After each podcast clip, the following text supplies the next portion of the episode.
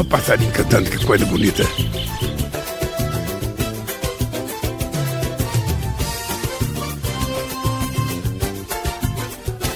Ele chega tão sedoso e confidente entregando o almirante que não sabe seu lugar. Se ele canta o respingue vira enchente, vai rapaz, esse não mente, quero ver tu delatar. Essa farda sonha em ver a ruptura, guarda-chuva da murmura que o Jair fez atiçar. O Múcio defendeu a criatura, solta a mão, ninguém segura pro Xandão logo enquadrar. Olha o passarinho cantou, olha o passarinho cantou, olha o passarinho cantou. Olha o passarinho cantando, que coisa bonita. Sem apoio, sonhar virou cagaço, copiar virou fracasso, general de cu na mão. Tá na hora de voltar pro seu cantinho de azul, verde ou branquinho, não modera nada não. Tô sonhando querer ver Luiz Inácio pra virar esse compasso, refundar corporação. Desespero do bolor tem um caminho, vai seguindo direitinho pra levar na detenção. Olha o passarinho cantou, olha o passarinho cantou, olha o passarinho cantou. Olha o passarinho cantando, que coisa bonita. Ele chega tão sedoso e confidente entregando um almirante que não sabe seu lugar. Se ele canta o respingue vira enchente, vai rapaz, ver se não mente, quero ver tu delatar. Essa fada sonha em ver a ruptura, guarda-chuva da murmura que Jair fez atiçar. Nem o Múcio defendeu a criatura, solta a mão, ninguém segura pro Xandão logo enquadrar. Olha o passarinho cantou, olha o passarinho cantou, olha o passarinho cantou. Olha o passarinho cantou, olha o passarinho cantou, olha o passarinho cantou. Olha o passarinho cantando, que coisa bonita. Sem apoio, sonhar virou cagaço, golpear virou fracasso, general de cu na mão. Tá na hora de voltar pro seu cantinho de azul, verde ou branquinho, não modera nada não. Tô sonhando querer ver Luiz Inácio pra virar esse compasso refundar a corporação. Desespero do bolô tem um caminho, vai seguindo direitinho pra levar na delação. Olha o passarinho cantou, olha o passarinho cantou, olha o passarinho cantou. Olha o passarinho cantou, olha o passarinho cantou, olha o passarinho cantou. Olha o passarinho cantando, que coisa bonita. Olha o passarinho cantou, olha o passarinho cantou, olha o passarinho cantou.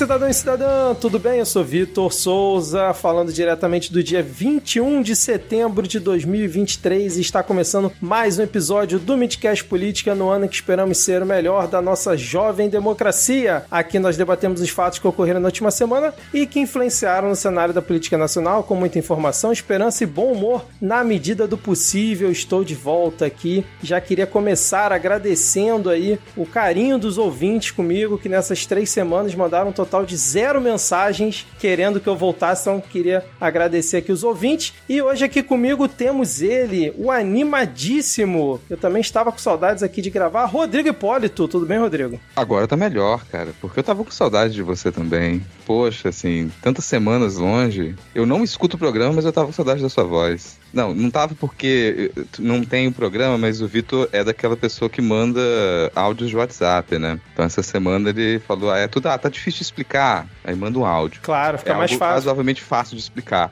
Tem três tópicos no WhatsApp, mas ele manda. Mas tô feliz de gravar com você novamente. Vocês não estão vendo aqui a gravação, obviamente, gente, mas Vitor Souza está com um novo visual. Vitor Souza, ele resolveu assumir o seu aspecto careca, tá com uma bela careca, uma careca lustrosa, que ficou muito bem. Gostaria de dizer que ficou muito bem. Mas eu tô sabendo aqui, informação privilegiada, que é possível que você mude novamente o visual, faça implante capilar. É verdade isso, Vitor? Você vai fazer implante capilar? Pode ser que isso seja possível, cara, porque hoje temos aqui com a gente uma convidada ilustre aqui no Midcast. Ela que é ouvinte aqui nossa e tá sempre comentando, sempre interagindo com a gente. Hoje vem para participar, para comentar essa desgraceira que estamos vivendo. Temos aqui com a gente doutora Lele Riso. Seja muito bem-vinda, Lele. Oi, gente. Obrigada pelo convite. Eu tenho nem roupa para esse momento. Tô me sentindo assim, meu Deus, que privilégio. Obrigada pelo convite. E sim, o Vitor vai fazer transplante capilar. Nós vamos fazer o Vitor ficar um quase André Mendonça. Já pensou? Coisa maravilhosa. A de Ferrer, nesse momento, chora num canto da sala, porque não poderá. Desculpa. E eh, só lembrando aqui, Rodrigo, que os ouvintes, né, acham que eu fiquei três semanas de folga, mas eu tava aqui editando, tava ajudando a fazer paródia, então, só para deixar claro que eu não estava presente em corpo aqui na gravação, mas estava presente ali no material final, que foi aos ouvidos dos nossos queridos ouvintes. Sim, até porque, sabe quem sofre nesse país, né, Vitor? É o patrão. Aliás, exatamente, patrão, exatamente. Antes de começar aqui a gravação, Hum. vou, vou agradeço a presença de Lelê e Claro. dar uma margem aqui para Lelê fazer a sua divulgação. Sim. Porque Lelê agora é a própria patroa. Sou nada? Que isso? Ó, Lele Riso no Twitter. Dizem que eu sou famosa lá, inclusive hoje eu fui reconhecida, tá, gente? Não sei não, mas se eu não sou, vocês por favor me sigam lá, porque aí eu quero ficar famosa, eu quero monetizar em cima do Elão, né? Eu acho que é importante nesse momento, tô precisando de uma graninha extra, porque não tá fácil pra ninguém. Lele Riso no Twitter, doutora Letícia Riso no Instagram, pode seguir lá. Olha Tá aí. com site também. Site, site, doutoraleticiariso.com.br. Maravilha. E, Rodrigo, quem quiser falar com você, interagir com você, você que é uma pessoa muito sociável, como é que as pessoas te acham no Twitter, no Céu Azul? Olha, pode evitar, mas se a pessoa sentir uma necessidade estranha, assim, um movimento interno curioso, ela falar, eu quero saber o que, que acontece na vida dele, eu tô no Twitter como arroba lhama na lama, porque lhama ainda é o melhor animal, e no Céu Azul como Rodrigo Hipólito, pode me procurar lá. Eu vou te aceitar, assim, se você interagir comigo, se você parecer uma pessoa razoável, eu posso até te seguir de volta. Agora, eu não sei o que, que eu vou servir lá pra você também, mas vamos lá, visitem, gente, visitem. E fora isso, também, né, siga o meu podcast que tá em ato agora, Não Pode Tocar. Faz um tempo que eu não falo do Não Pode Tocar aqui. No Verdade. Twitter, arroba Não Pode Tocar, procure nos agregadores de podcast, Não Pode Tocar. A gente parou nesse ano, né, tirou um ano sabático aí, mas a gente já tá planejando próximas temporadas, ano que vem a gente vai estar de volta. Eu tô lá no Céu Azul também, viu? Esqueci, mas tô lá. Lele Riso também lá no Céu Azul. E quem quiser mandar uma mensagem para o perfil lá do Midcast, marcar a gente, comentar do episódio, pedir um feat junto com Medo e Delírio, né? Que sempre que o Medo e Delírio manda, é, lança uma paródia nova, o pessoal lembra lá e marca a gente. É arroba podcastmid no Twitter e no céu azul, arroba midcast. E se você quiser apoiar o nosso trabalho, estamos no PicPay, é só procurar por Midcast. No Padrim é padrim.com.br barra Midcast. Temos planos de dois e cinco reais e no Padrim também você pode contribuir com outros valores. E também temos o nosso Pix, que é podcastmid.gmail.com. Agora, sem mais delongas, vamos iniciar o episódio com o bloco. Atulho Gadelização da Política. Mais uma vez, Rodrigo Hipólito se superando aqui nas chamadas de bloco. Muito bom, Rodrigo. Aliás, Rodrigo, parabéns aí pelos dois episódios que você comandou aqui durante a minha ausência. Muito bem. E parabéns para Thaís Kisuki, que mandou muito bem no episódio passado. Assumiu a responsabilidade, falou: não, pode deixar que eu comando. E foi muito bem, cara. Sensacional. Quebrando paradigmas, quebrando paradigmas. Primeira mulher a hostear o Midcast. Exatamente, cara. Vamos implementar um rodízio, hein? Seja, seja a primeira de muitas, hein? É, Ó, vamos implementar um rodízio aí que eu ganho umas folguinhas boas, né? Bom, é, então vamos começar aqui esse nosso episódio porque temos aqui notícias que elas não são tão relevantes para a política nacional como um todo, mas a gente precisa aqui comentar porque elas são, no mínimo, esdrúxulas. Então a gente começa com o nosso querido ministro do Turismo. Vocês sabem quem é o ministro do Turismo? Eu tenho que ler na notícia aqui porque eu não lembro o nome dele de cabeça. É o glorioso Celso Sabino, que entrou no lugar da Daniela do Vaguinho, que a gente comentou bastante aqui. E o cidadão, ele simplesmente apareceu numa reunião virtual que ele chegou atrasado Diga-se de passagem, ele, ele chegou, ele começou a participar da reunião enquanto estava no carro, aí foi subindo o elevador. Quando entrou no gabinete dele, simplesmente começou a usar um vape, ou um VAP, não sei como é que as pessoas falam, né? Depende da Pendrive. região. Um pendrive, pode ser, muito bem. E simplesmente começou a fumar, tragar, sei lá, dentro do gabinete dele, enquanto a reunião estava rolando ali para qualquer um assistir. Lembrando que é proibido em espaços fechados, conforme legislação vi- vigente, né? Tanto o, o uso desse tipo de equipamento, sei lá, vamos dizer assim, quanto fumar cigarro, charutos e afins. E aí eu já começo com a nossa doutora Lele Riso. Como é que você viu esse comportamento do nosso ministro do Turismo fazendo isso para todo mundo ver. E eu, antes, Lele, de você comentar, eu gostei muito da nota que o Ministério do Turismo enviou. Eles botaram assim, ó, para a coluna do Jornal Globo. A pasta lamentou a situação e explicou que o ministro está lutando para se livrar do cigarro há cerca de um ano e que vem observando resultados apesar das dificuldades no tratamento. Começo de conversa é mentira, né? Para começar, isso é mentira. O, o, o vape, vapes, pendrive, não sei o que, que é. E o que, que acontece? Como ele não tem cheiro de cigarro, e eu vou dizer assim, eu fui fumante, cigarro é bom. Não vou dizer que é ruim, não, é bom. Mas o vape, ele não tem o cheiro característico do cigarro comum. Então as pessoas hoje elas acham que dá para fumar em qualquer lugar. Então o pessoal fuma na pracinha das crianças, fuma dentro do cinema, fuma no boteco, fuma. Porque o, o, vapor que aquilo solta, ele não tem cheiro. E ele não faz aquela fumaceira enorme. Então, parece que as pessoas simplesmente institucionalizaram que isso, não, tá ok, vou fumar em qualquer lugar. Então, assim, isso que ele fez nada mais é do que o reflexo do que está acontecendo hoje em dia.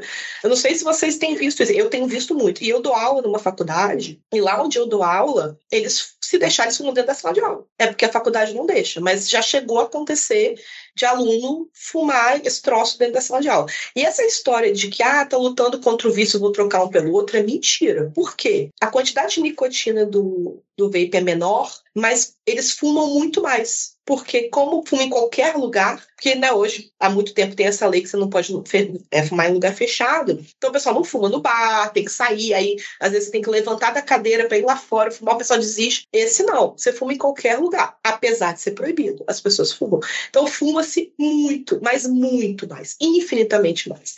Então isso, já tô lutando contra o vício, tô vencendo, querido, passa amanhã. Rodrigo, você como fumante aqui da bancada, você tem algo a declarar ou você vai se declarar impedido de comentar sobre esse assunto? Não, suspeito já sou de nascença, então se for por suspeição não vai entrar aqui. Mas, cara, rejeita a modernidade, abraça a tradição. Esse negócio de fumar pendrive, assim, não, não, não dá certo. É, falando sério, claro, tá com uma médica aqui na bancada hoje, né? Mas a gente não tem muitos estudos sobre os efeitos desse cigarro eletrônico, assim. Tem alguns, assim, mas o fato é que a gente não sabe em que nível isso pode fazer mais mal do que cigarro já faz ou não. E, e já tem relatos, pelo menos, de situações bem negativas, assim, das pessoas com pouco tempo fumando esses cigarros eletrônicos, já tendo uma queda na capacidade respiratória, né, muita dificuldade. Então, eu como fumante, eu tenho medo do cigarro eletrônico. Cara, você está corretíssimo. Olha que eu sou fumante, assim.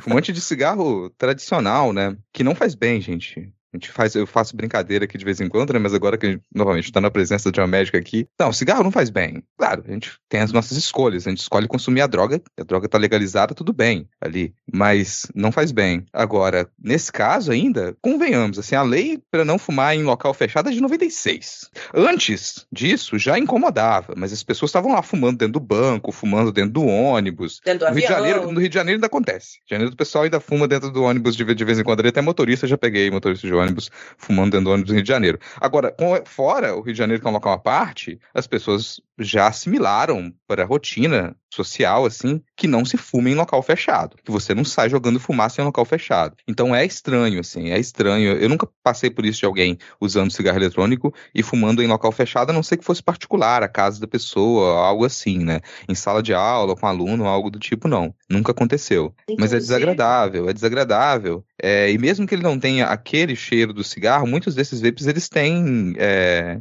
essência também. Então, vem outros tipos de cheiro que as pessoas tendem, um, talvez, a não relacionar como algo tão desagradável, porque é cheiro de fruta, uma coisa ali aromatizada e tudo mais, mas ainda é um fumígero, né? Então não, não tem condição. Isso, a, a, lei já foi atualizada, tá? Essa lei foi atualizada para poder abranger todo tipo de fumígero, inclusive o cigarro eletrônico. Mas uh, tem um outro detalhe que eu acho importante isso também. É proibido no Brasil, cara. É proibida a comercialização disso no Brasil. Tu não pode importar esse negócio, tu não pode comprar esse negócio. Aí tu pega o ministro do turismo e ele tá, ele tá cometendo algumas ilegalidades. Não só o fato dele estar tá fumando em local fechado, mas ele está usando um, um, item que não, não é permitido a compra, a comercialização no Brasil, em público, assim, como a normalidade, cara. Crime Isso aí deixa a coisa crime. chocante. É, deixa a coisa chocante. Mas você falou que não sabe quem, quem que ele é, né? Vitor, ele, assim, passou pelo PP, ele veio do PP, ele é originalmente do PP, passou pelo PR, pelo PSDB, foi do PSL,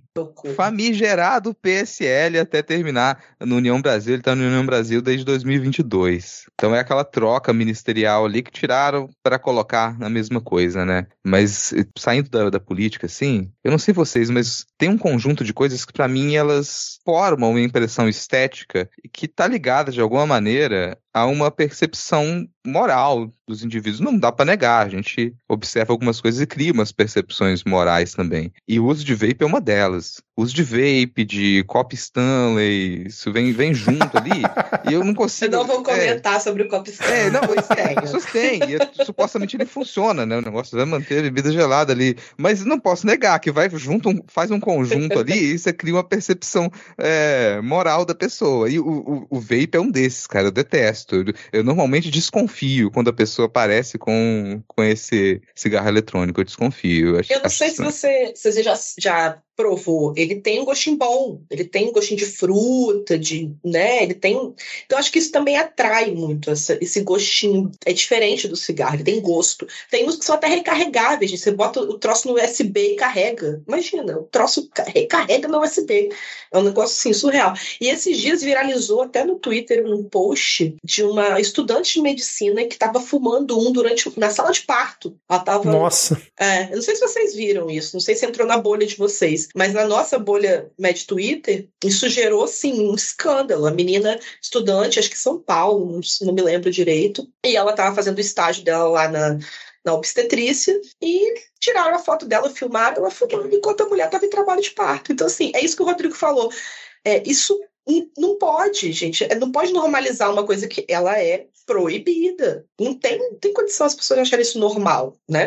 Não é, não é, não é normal. Não pode portar, não pode fumar em lugar fechado. Agora você imagina, olha a situação. A pessoa tá lá tendo um filho e tem uma sujeita fumando um troço desse do seu lado. Agora falando em cenas esdrúxulas, situações esdrúxulas, tem uma outra notícia aqui que eu achei assim tosca, mas ao mesmo tempo mostra o buraco que a gente tá. Eu achei ela tosca pelo fato em si, mas mostra muito bem o buraco que, que nós estamos e o quanto que o agro tem para investir e bancar quem ele quiser, como por exemplo os sertanejos que a gente já falou aqui algumas vezes, bancada no Congresso e tudo mais. Agora, em Ribeirão Preto, teremos a primeira faculdade do agronegócio no país, com investimento de 100 milhões de reais. A Harvard Business School começa a funcionar em 2024 com foco exclusivo no agronegócio. A instituição que iniciou neste mês seu processo de seleção para as primeiras turmas da graduação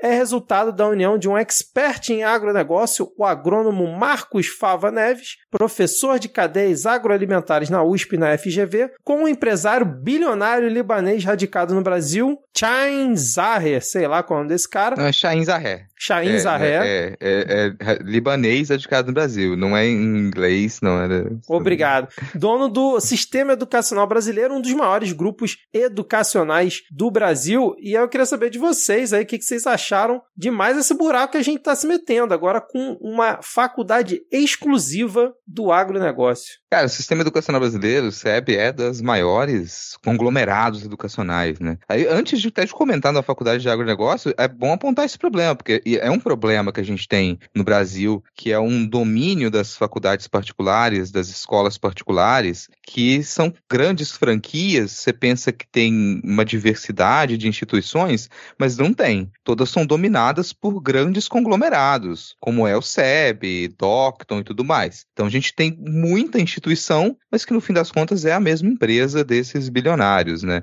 Você tem uma homogeneização da educação, uma, uma produção de profissionais pré-moldados ali com qualidade duvidosa, porque é, a, a, gente pensa na fiscalização e monitoramento dessas, dessas instituições, é muita, é difícil fazer isso. Qualquer cidadezinha tem um monte de, de franquia dessas, dessas instituições, né? É difícil fazer fiscalização disso. Então, são cursos que eles vão ser abertos, eles já são reconhecidos pelo MEC, porque tem um grande investimento. É difícil você bater de frente com esses conglomerados. E achei curioso, Vitor, já entrando no, no tópico mesmo, que a faculdade vai ter cursos de Direito, Engenharia de Produção e Administração administração de empresas. Não tem agronomia. Uma faculdade do agro que não tem agronomia, não tem engenharia florestal, né? Não, e, vocês viram as tendências do mercado corporativo que eles vão priorizar? Tá aqui, ó. Empreendedorismo, ESG, que é ambiental, social e governança na sigla em inglês, desenvolvimento de soft skills e ciência de dados. É, me dá um, um nervoso quando eu vou ouvindo todos esses termos, assim, porque são termos absolutamente genéricos.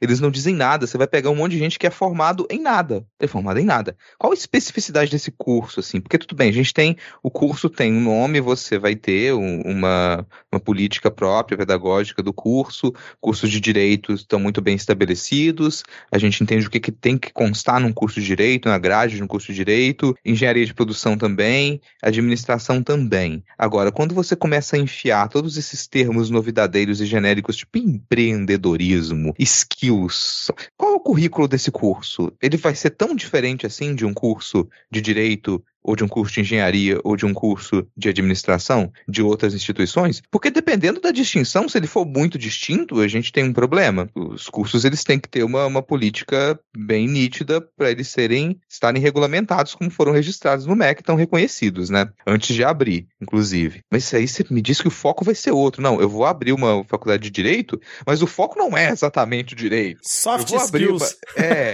eu vou abrir uma, uma faculdade de engenharia de produção, mas o foco não é exatamente engenharia de produção, não. A gente vai falar sobre governança e alguma outra coisa.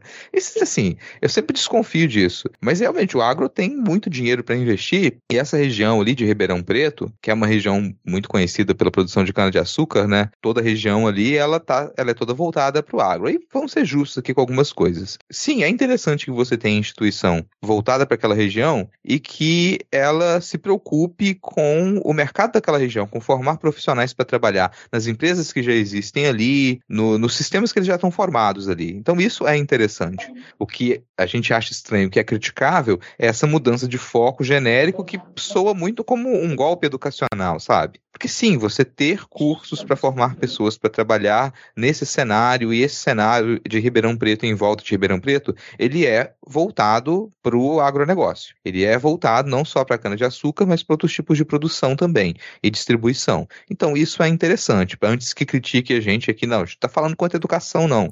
E é, é, é, é, importante pensar nisso. Mas vou sempre dizer que é importante pensar nisso como política pública.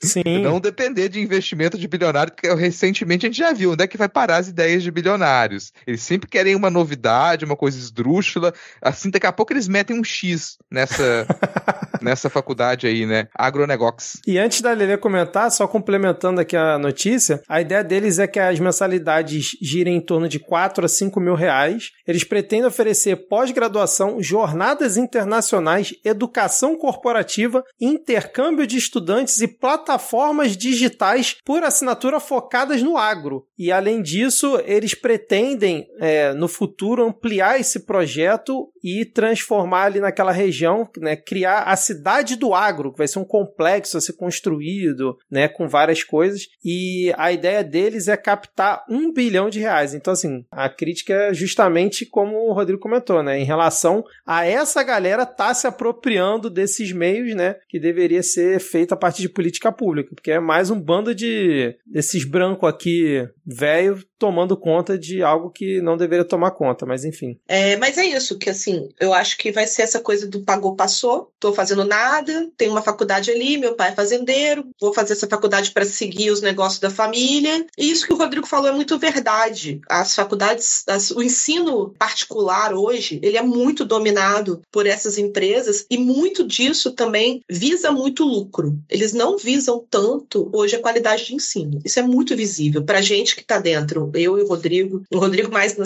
na pública, mas eu que estou na particular, é, vejo muito isso de dessa visão de lucro, entendeu?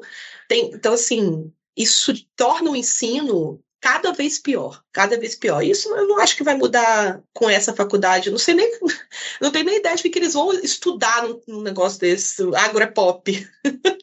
Imagina ter uns cartazes desses na entrada assim do Já campo, né, pensou? cara, Agrapop. Aí o outro, ah, um outdoor com show, sei lá, do Zé Neto e sei lá quem desses caras assim. Vai ser tudo pra isso, cara. Distribuição de flyerzinho dentro da, da faculdade vai ser top, topzera. Agora vamos seguir aqui com, com a nossa pauta, que hoje tá recheado. Vamos falar aqui do assunto da semana. Chegou o momento de falar do assunto da semana. Não significa que a gente precise falar muito dele, tá? Só a gente vai falar. Que é o fato em que Luísa Sonza resolveu fazer o chá de revelação de chifre em rede nacional, tomando um café com Ana Maria Braga. Simplesmente leu uma carta aberta ao público, onde ela expõe que realmente Chico Moedas, que até ontem eu não sabia quem era, é, traiu ela no banheiro de um bar do Rio de Janeiro, aqui em Botafogo. E ela, tipo, tava dois, três meses com o cara. Assim, eu não vou entrar no mérito dos sentimentos dela e tal, mas ela fez essa revelação ali do lado da Ana Maria Braga, ela chorou bastante. Ana Maria é, chorou bastante, Chorou se abraçaram e também, tal. é. É, foi, uma, foi uma cena, assim, muito Foi emocionante. comovente. É,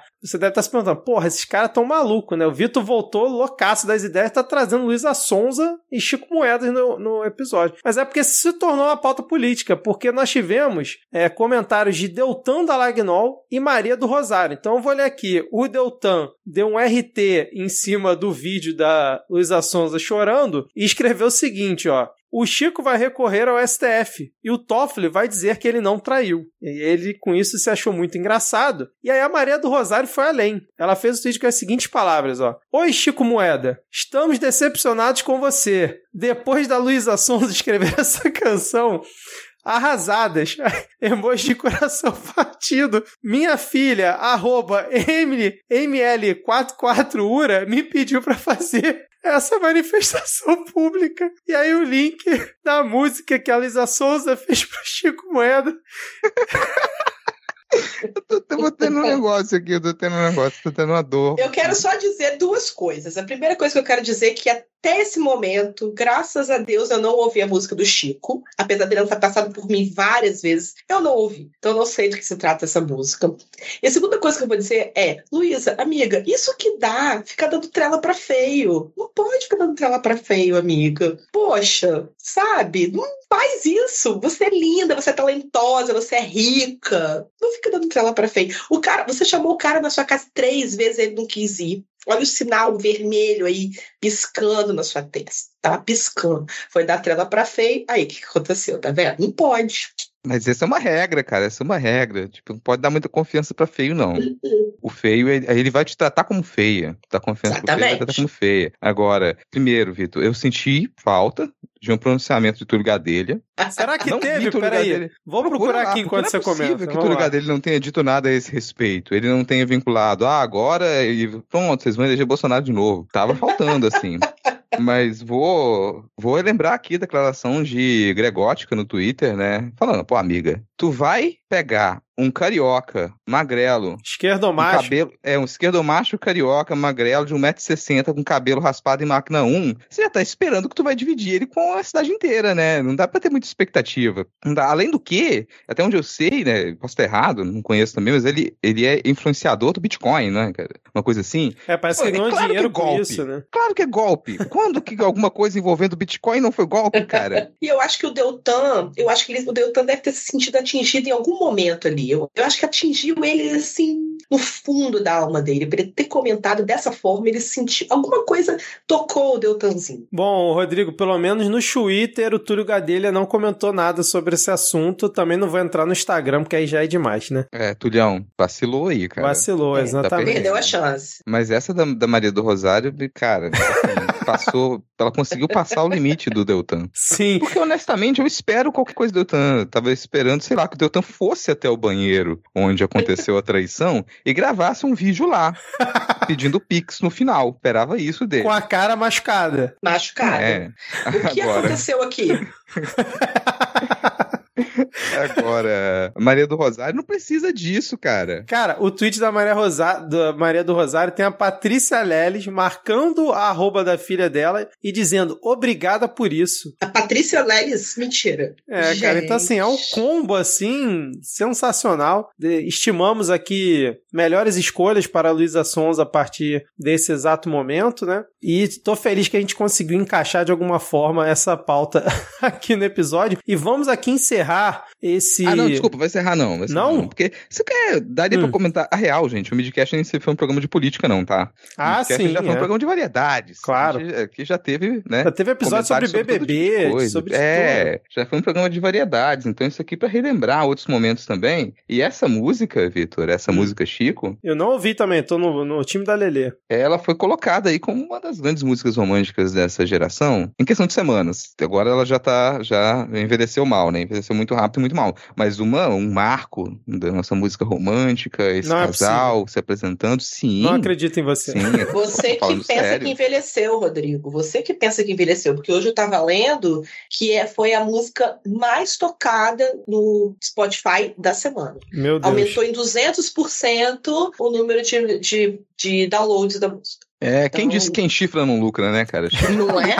Chifre dá lucro. Agora tem uma coisa também, gente, são, assim, os Sons têm o quê? 20 e poucos anos ali, né? Sim. É. Pô, é uma jovem de 20 e poucos anos namorando. Deixa os jovens de 20 e poucos anos namorar. Puta que pariu, cara. As pessoas estão querendo colocar o que tipo de expectativa em jovens de 20 e poucos anos. É isso que eles fazem. Eles namoram, eles fazem besteira, eles se ferram. Sofrem, se choram. Choram, né? é isso aí mesmo. Isso aí quer é ter 20 e poucos anos. Então, claro, o cara fez uma merda ali. Estão dando importância demais para jovens de 20 e poucos anos, como se eles soubessem o que eles estão fazendo da vida. Muito bem, agora vamos encerrar esse mini primeiro bloco aqui, que a gente até que falou bastante, com um recado maravilhoso de Geraldo Alckmin para todos os nossos ouvintes. Lembrem-se sempre do ensinamento do mestre Miyagi em Karate Kid. A vida pode te derrubar, mas você decide quando é hora de levantar.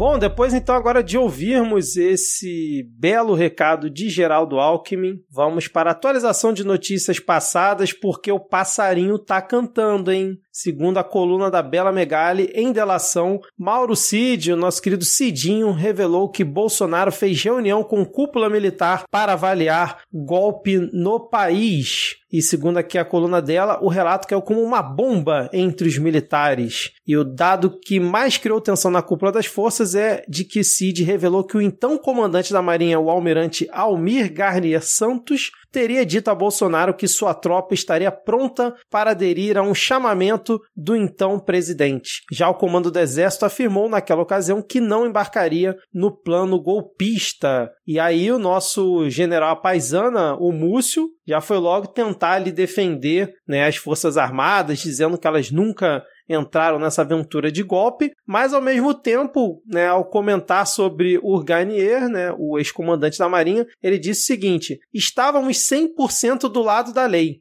e ele não. Então, assim, se até o Múcio já tá dando esse indício de que o Garnier não estava do lado da lei, né, tem muita coisa para vir ainda. E depois da revelação dessa desse trecho da delação do Mauro Cid, a Elisiane Gama, lá na CPI do 8 de janeiro, pediu a convocação do ex-comandante ali da Marinha e a expectativa dela é que o requerimento seja votado na próxima terça-feira e, cara, seria muito interessante ver o Garnier depondo ali na CPI, não sei vocês. E eu queria saber agora o que, que vocês acharam desse trecho da delação aí que vazou, mais um que vaza. Sim, não surpreende, mas é Choca é bom vir à luz. de zero né? pessoas. É, é mas, mas é bom. pessoas chocadas. Não, lógico. Nada que me surpreenda. Não imagino que ia ser nada diferente disso, mas eu acho que pode ser a porta aberta para toda merda que vai vir. E a hora que ele cantar vai ser lindo, vai ser bonitinho, ele vai cantar bonitinho.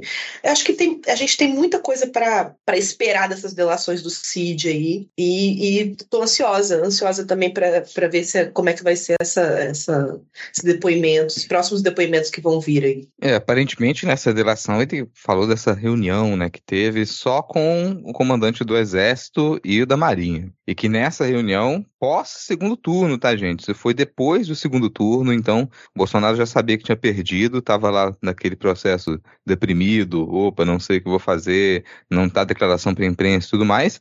Mas no meio disso, pelo visto, não estava tão mal assim, né? Porque resolveu chamar chefes de forças armadas para poder propor uma minuta de golpe. A gente não sabe se essa minuta é aquela que foi encontrada na casa do Anderson Torres, não tem nenhuma indicação disso. Pode ser, Pode, porque aparentemente nessa proposta que o Bolsonaro apresentou para as Forças Armadas já havia muitos detalhes. Ela já tinha sido redigida de antemão, né? Então é uma coisa que estava pensada já ali, ó, se acontecer da gente perder, a gente já tem aqui uma minuta de golpe. Então ela tinha muitos detalhes, é possível, mas não foi confirmado isso ainda que é a minuta que foi encontrada na casa do Anderson Torres. E a gente já sabia que havia, que teve outras reuniões até de lideranças das Forças Armadas e que nem todo mundo quis embarcar nessa ideia. Já sabia que o exército tinha dado um pé atrás, então pode, pode ter sido referência a essa reunião, mas eu me recordo de anteriormente, em 2022, já ter referência à reunião com as lideranças das Forças Armadas para saber o que, que aconteceria, né? No caso de, de uma intervenção no STF ou algo do tipo, e o Exército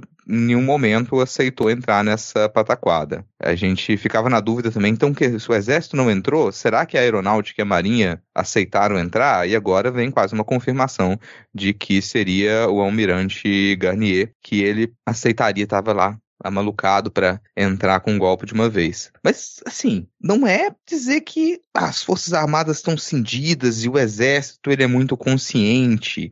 Gente, tem que lembrar que não, não havia condição para golpe, tá? Não havia Exatamente. condição. Esses quatro anos de governo Bolsonaro, eles ferraram com qualquer possibilidade de apoio externo. Não existe golpe sem apoio externo. Você precisa contar com apoio de outras potências. Senão a coisa não anda. Ainda mais um país com a economia do tamanho do Brasil. A economia brasileira é fundamental para a economia mundial. Então você não arriscaria um golpe, desestabilizar tudo, se você não tiver certa segurança. E as Forças Armadas acabaram com essa segurança durante esses quatro anos, não tinha confiança nenhuma. Então o Exército sabe disso, você imagina que outros comandantes das Forças Armadas também saibam disso, e eu acredito que a maior parte ali do, dos comandantes não arriscaria, mas tem alguns nomes que sim, que eles já deram declaração, que eles já mostraram que eles estavam dispostos a isso, mesmo podendo perder muita coisa. Eu vou criar um pouquinho de expectativa, porque no fim dessa linha, alguns comandantes das Forças Armadas, eles vão cair. Não vou ficar também com a expectativa de que, nossa, eles vão ser presos, vão perder a sua pensão, vão, vão parar de ganhar dinheiro, vão para papuda, não vamos trabalhar com essa ilusão, com esse nível de ilusão, não. Mas eles podem cair, eles podem ser aposentados, né? E isso pode acontecer. Me não me surpreende, como ele falou, não, não surpreende em nada que se revele o nome de um almirante envolvido nessa história. Mas muito me surpreendeu a declaração do Múcio, Vitor e Lele. Muito me surpreendeu. Porque assim, eu não me, eu não me recordo, não me recordo nenhuma outra declaração do Múcio em que ele foi minimamente crítico com alguma liderança das Forças Armadas. Nem, nem, de perto, nem de perto. Pelo contrário, mesmo diante de fatos, ele tentava passar um pano, desconversava, palavreava palavras. Ele está sempre palavreando palavras. Ele voltou a falar disso também. Ao mesmo tempo em que ele defende a postura do exército, ele, pelo visto, tem um ressentimento, porque durante o período de transição, esse almirante teria se recusado a se reunir com ele, enquanto as outras lideranças do exército e da aeronáutica se reuniram, conversaram, tentou se chegar a um acordo ali, já que eles não aceitariam um, o governo Lula, mas foram obrigados a aceitar. Então é uma, era uma situação delicada, mas esse almirante, ele não foi à reunião. E aí a gente, pela primeira vez aí, viu o Múcio ressentido. O Múcio, pô, faço de tudo por vocês, tô aqui dando a minha cara a tapa, destruindo a minha biografia, que já não era grande coisa, e ainda você se recusa a se reunir comigo, então não me peça ajuda agora também, né? E eu vou, como o Múcio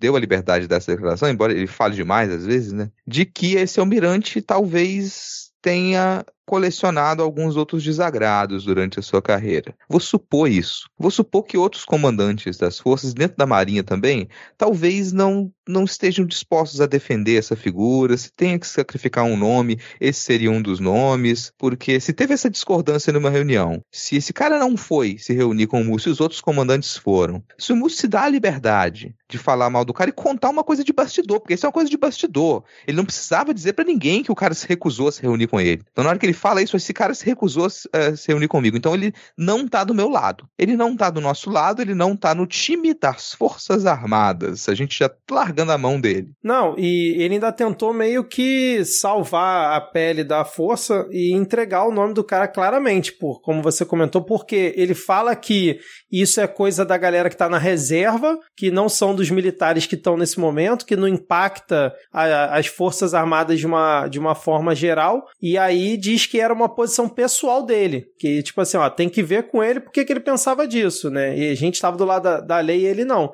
Então realmente é já entregando um nome para ver se se atende, né, o, o que a torcida espera, né? Mas não, Múcio, tem que ir atrás é de todo mundo, não basta só o Garnier, não. Tem que ir atrás de todo golpista safado aí de farda que tentou é, colaborar com esse golpe aí esdrúxulo, com essa ideia maluca, que eu começo agora com a luz desses fatos, ver que realmente o 8 de janeiro, a festa da Selma, era o plano B dos caras, né? Plano A era realmente essa minuta completamente esdrúxula, que eles tentaram viabilizar de alguma forma, mas não tinha como. E aí depois da posse tentaram com 8 de janeiro uma outra solução, que era aquela história toda de ocupar lá os, os prédios, aí vir a polícia e se juntar, e depois o exército se juntar também, ou ter uma GLO para eles é, tomarem conta da segurança e depois não devolverem mais, algo desse tipo. Mas vai ser bonito ver o almirante de fardinha lá na CPI tendo que responder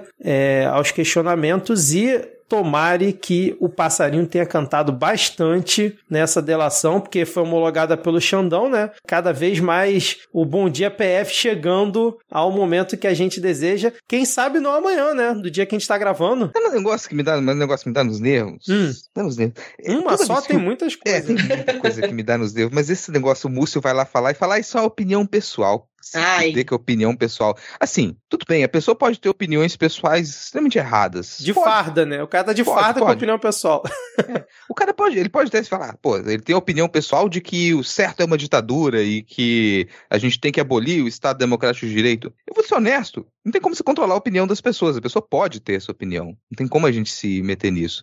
Agora, quando o cara tá no trabalho, ele estava trabalhando, então ele, como chefe das forças da, da, da Marinha, ele foi para uma reunião oficial com o então presidente da República e ali ele coloca a opinião pessoal dele como uma possibilidade profissional, não, aí é um crime. Aí fudeu, cara, é um crime. Porque imagina, sei lá, vamos pensar isso para outras profissões ali.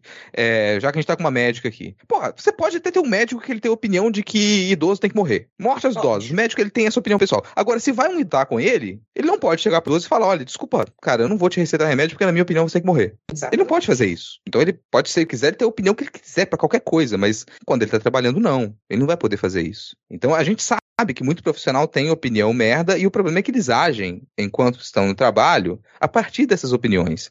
Então você vê o policial que ele tem opinião de que tem que matar todo mundo que tá com 100 bandido gramas de bom, bandido morto. É, bandido bom, bandido morto. O cara, se ele quiser, ele pode até ter essa opinião, mas assim, ele vai trabalhar, ele não pode agir de acordo com essa opinião, porque isso é crime. E é um caso, assim, que a gente tá aqui. O, o Múcio, ele trata essas ações desses profissionais, desses servidores públicos, como se eles pudessem tomar decisões a partir dessas opiniões pessoais. Aí ela deixa de acontecer. É opinião pessoal enquanto tá ali, cara, só na dele. Agora, ele levou aquilo a cabo, ele resolveu agir de acordo com isso, ele tá cometendo um crime, sim. Ele tava no exercício das suas funções, resolveu agir de acordo com isso. Eu só sei que meu champanhe, meu espumante está gelando para o momento, ó, a hora que esse momento chegar, ele tá lá, já geladinho, só aguardando. E só uma observação, provavelmente o Garnier, se for na CPI, não vai de fardinha, porque ele é da reserva, né? E segundo a gente já comentou aqui uns episódios atrás, só quem é na ativa é que tem a prerrogativa de ir com a sua fardinha na CPI. Agora, duas notícias rapidinhas aqui para para a gente andar aqui com a pauta, né? O Solidariedade expulsou do partido aquele advogado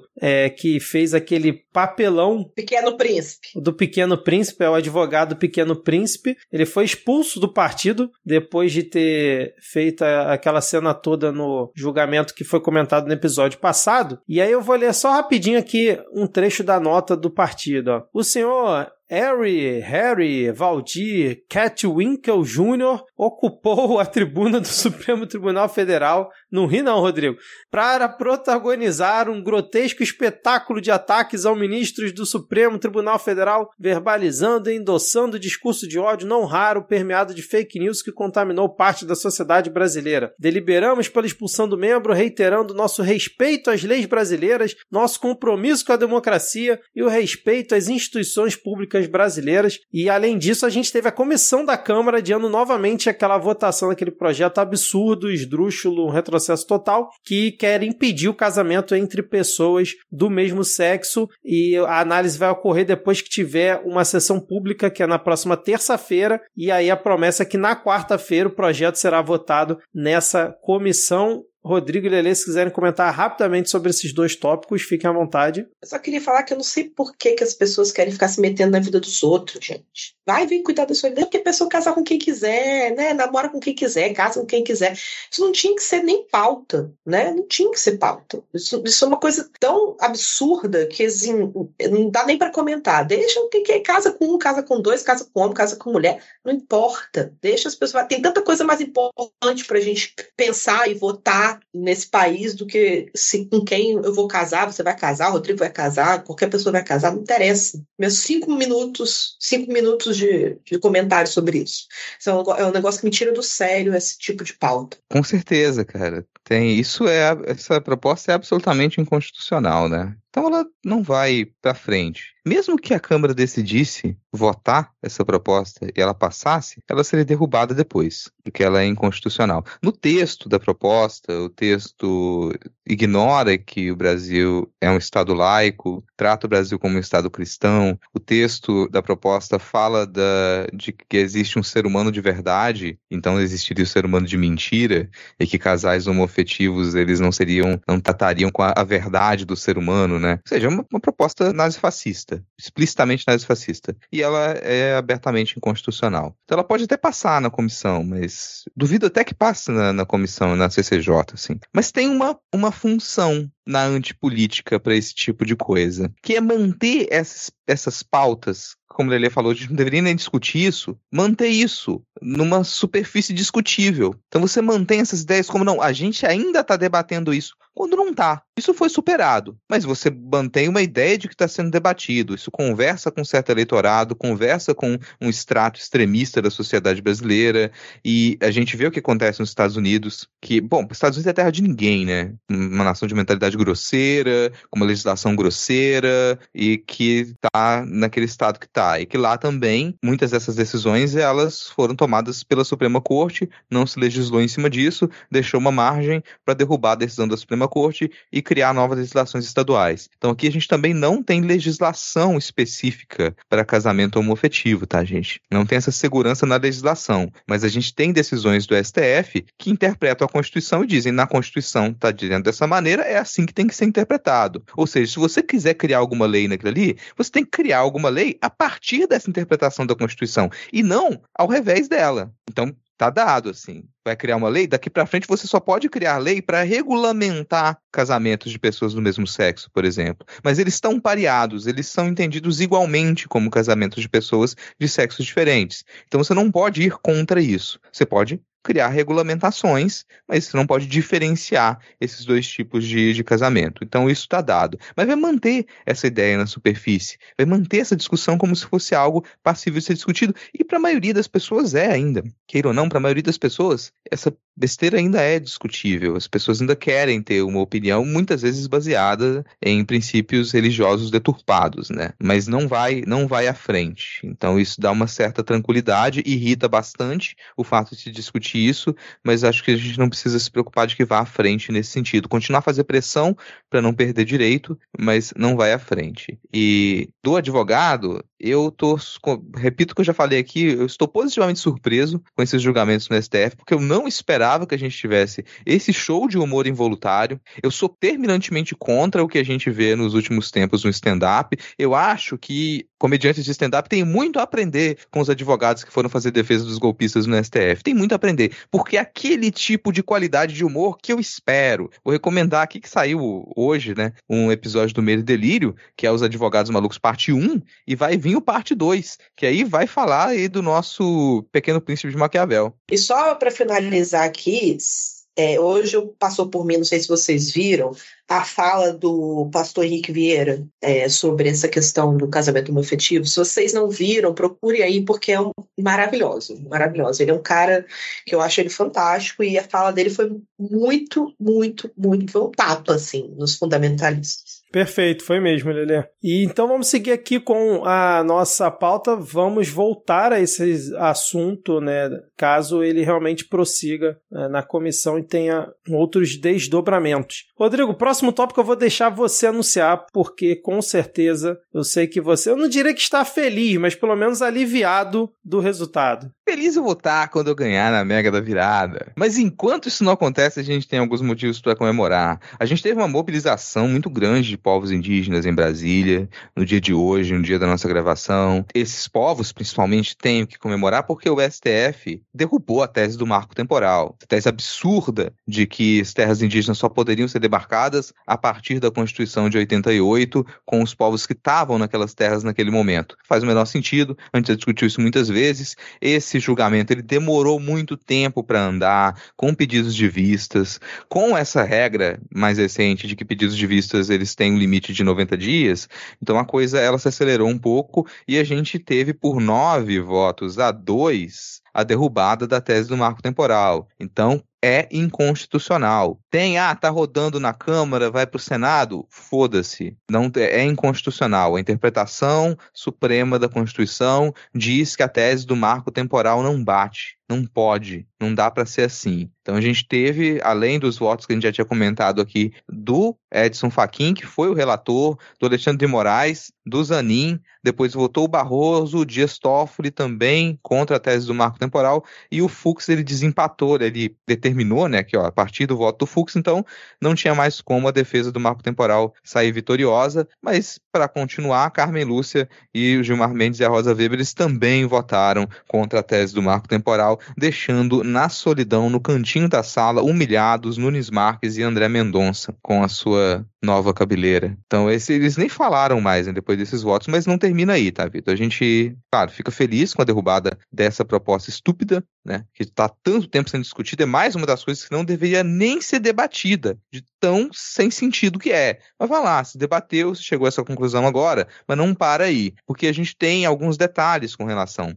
ao que se pode fazer nessa proposta do marco temporal, e isso inclui pagar muitos dinheiros para pessoas não indígenas que estejam em terras que possam ser demarcadas como, como terras indígenas. Então, atualmente, você tem uma interpretação majoritária de que essas pessoas poderiam ser indenizadas pelo que elas construíram na terra. Então, elas construíram estrutura, casa, encanamento, trouxeram rede elétrica, trouxeram benesses estruturais para aquela terra. Essas pessoas não indígenas que lá habitam, caso percam essas terras, porque seriam terras indígenas que podem ser demarcadas, essas pessoas seriam indenizadas por essas benesses. Mas se discute também que talvez você deva indenizar a própria posse dessa terra, porque essa pessoa teria adquirido essa terra de boa fé. Ela não adquiriu a terra sabendo que era uma terra indígena, ela comprou aquela terra, ficou ali, sabe-se lá quantos anos e ao perder aquela terra agora ela deveria ser indenizada pela propriedade. Então é algo que se discute e vai se voltar a discutir isso. O que, isso a gente falou muito no voto do, do Alexandre de Moraes, que foi seguido em parte ali pelo Zanin,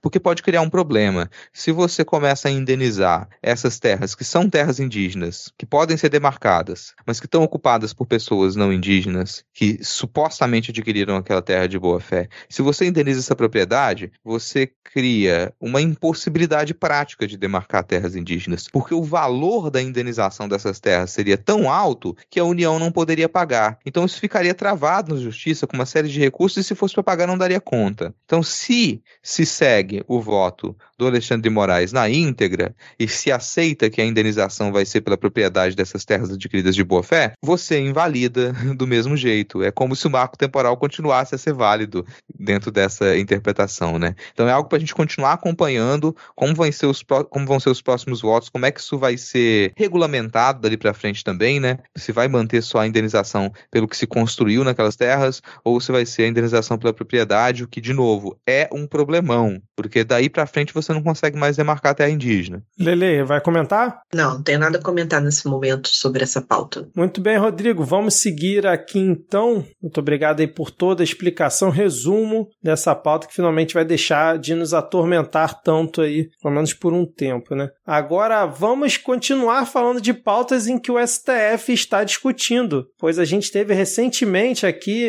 bancadas defendendo as drogas, defendendo a descriminalização das drogas, um podcast aqui, mas é o nosso ouvinte, é, Rodrigo Pacheco, Pachecão da Massa, resolveu ir contra isso. E como está tendo a discussão no STF, ele resolveu apresentar uma PEC que simplesmente criminaliza a posse e o porte de drogas sem autorização ou em desacordo com determinação legal ou regulamentar, independente da quantidade. E aí o Pacheco apresentou é, esse projeto, né, essa, essa PEC, que já está assinada por mais de 30 senadores, aí tem de tudo, né? Tem lá o Mourão, Girão, Sérgio Moro, astronauta Marcos Ponte, que eu gosto muito que ele usa astronauta no nome, dentre outras figuras, Alessandro Vieira, né, que é o que a galera gostou muito na CPI da pandemia. E por que essa estratégia do Pacheco de usar uma PEC? Porque o que muita gente está dizendo é o seguinte: como esse assunto já está no, no STF, né? E o STF, é o que tudo indica, vai é, votar a favor da descriminalização, pelo menos ali para maconha, e vai determinar um valor mínimo ali, né? para a quantidade que não vai ser considerado crime, qualquer outro projeto de lei que passasse em cima da Constituição atual depois da interpretação da STF seria considerada facilmente inconstitucional. Então a ideia deles é passar uma PEC, porque aí eles fazem esse, fazem esse apende lá na, na, na Constituição, esse adendo lá na, na Constituição, e ali dentro já criminalizaria e aí o STF teria que fazer um novo julgamento, um novo entendimento dessa situação. Eu queria saber de vocês o que, que vocês acharam dessa ação do Pachecão da Massa, que muita gente gosta de elogiar, né? Gosta ali, né, de às vezes fazer um movimento ali para levantar a bola do Pacheco, me vem com essa no meio aí desse julgamento da STF. Lele, o que, que você achou desse movimento? Eu acho que, eu não sei se esse pessoal estuda as coisas, se eles leem, se eles se informam, porque isso vai na contramão de tudo na tendência mundial de hoje, que é descriminalizar e, e políticas públicas é, a respeito de uso de droga e, e enfim, é, eu não, não consigo, não, não, entra na minha cabeça que o cara, um cara desse não, ele acorda e fala assim, ah, hoje eu vou fazer ao contrário de tudo que estão fazendo no mundo. E aí vou barrar. Vamos tentar barrar porque isso não pode.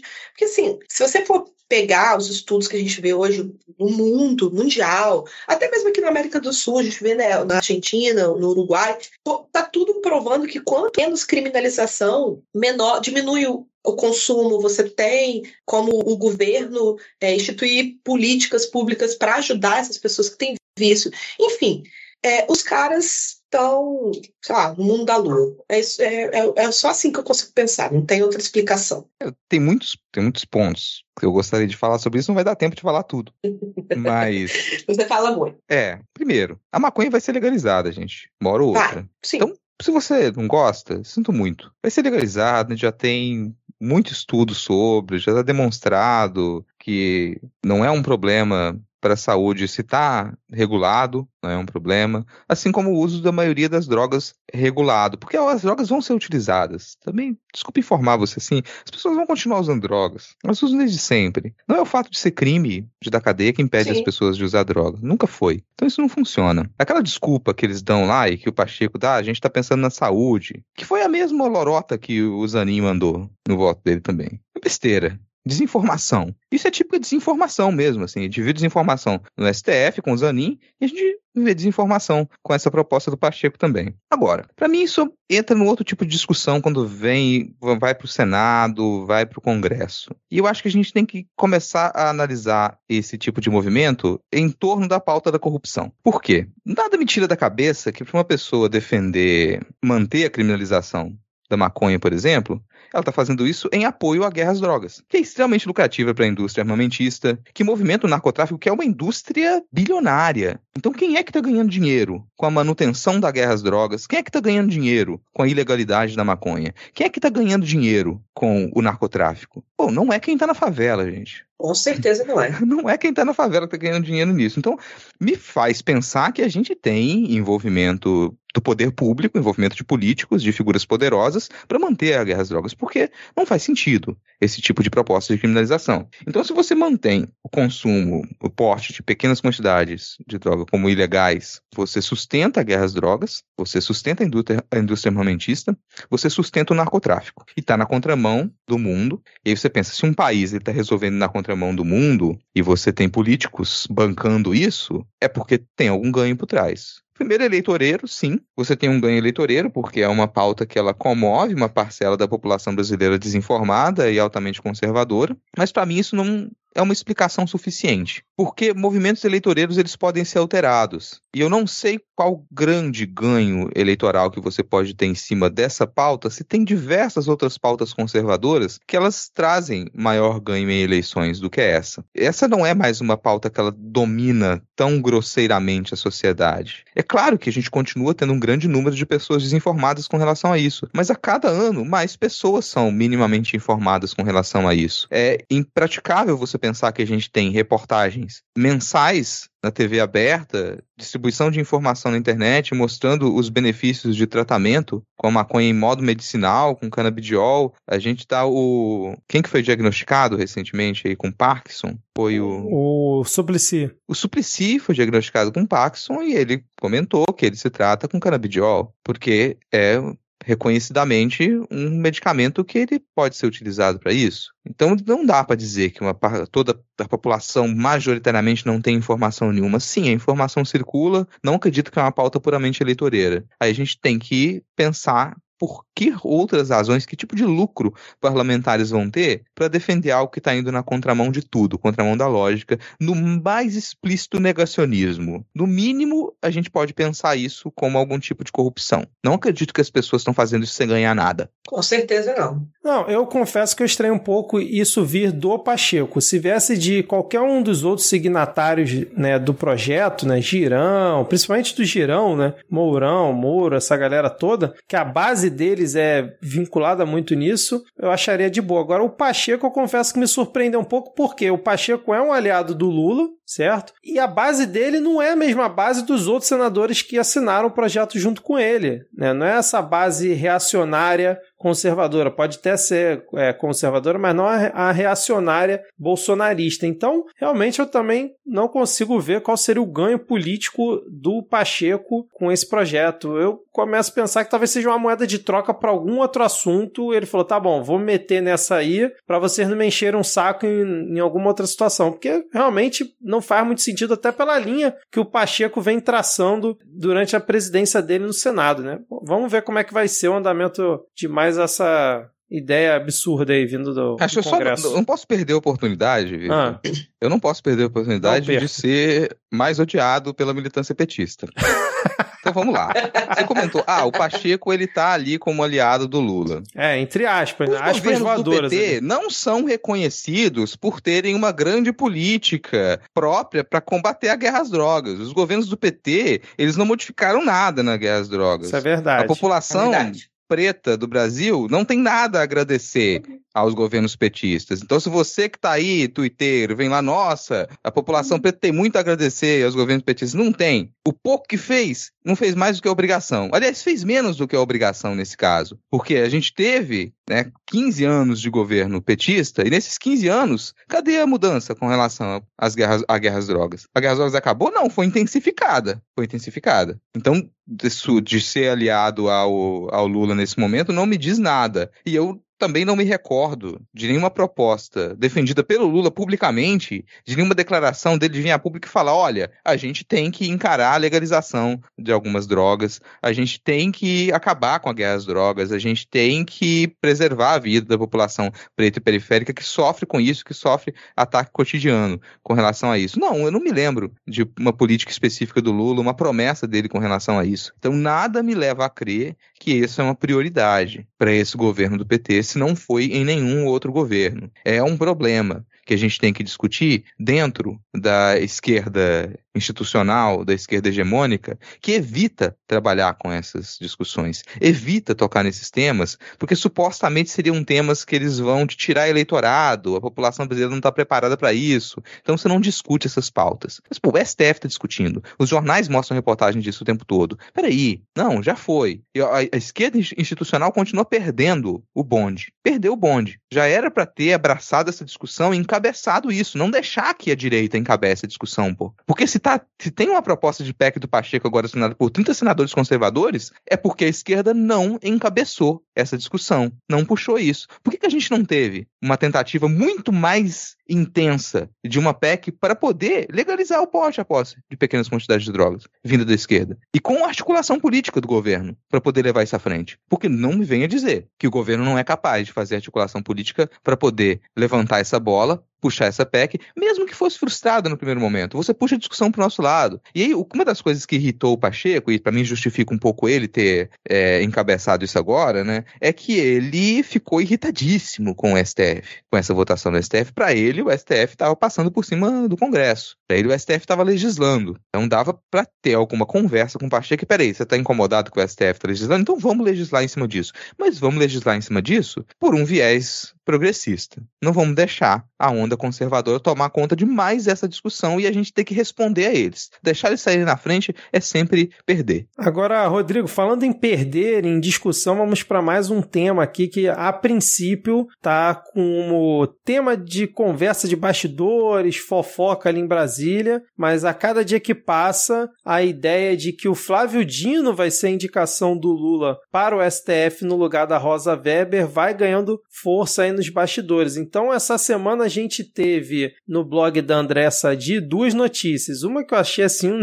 negócio assim, completamente absurdo, mas vamos lá. É a ideia, né, como eu falei, do Flávio Dino ser indicado para o lugar da Rosa Weber, mas aí seria meio que uma, uma, uma jogadinha ali para outras duas situações. Então, a indicação do Dino seria uma indicação que agradaria Gilmar Mendes e Alexandre de Moraes, certo? E com isso, o Lula poderia emplacar um PGR que não fosse um nome que agradasse tanto os dois. Então, existe uma ala ali do PT que defende que o Lula é, não indique o Paulo Gustavo Gonet Branco, que é um dos favoritos, vamos dizer assim, para ser o indicado e com, com isso consiga emplacar o Antônio Carlos Bigonha. E para isso viria também indicação do Dino para STF ser uma coisa meio conjunta. Olha que maluquice, né? Para você conseguir indicar um cara que você quer para PGR, que vai ficar lá dois anos, e aí se conseguirem é, renovar por mais um tempo, o cara fica mais dois, três, sei lá, agora não lembro quanto é o prazo, tu mete um cara na STF por, sei lá, 20, 30 anos, né? E aí, ao mesmo tempo, existe uma corrente dentro ali do PT, segundo o blog da André Sadi, que com essa indicação o Dino sairia do caminho do PT para a sucessão presidencial no pós-Lula, e aí eu já vi gente é, citando que isso poderia abrir caminho para o Haddad e pessoas como, por exemplo, Rui Costa, que é um negócio assim que ficaria mais absurda ainda essa ideia. Depois disso, dias depois, também no blog da Andréa Sadi, vem o seguinte título: Com Dino favorito para o STF, Lula busca mulher para o Ministério da Justiça. Segundo o blog apurou, a busca do presidente por uma mulher diante da possível vacância na Justiça tem como um dos objetivos compensar a baixa de mulheres no governo após a demissão de Ana Bonzer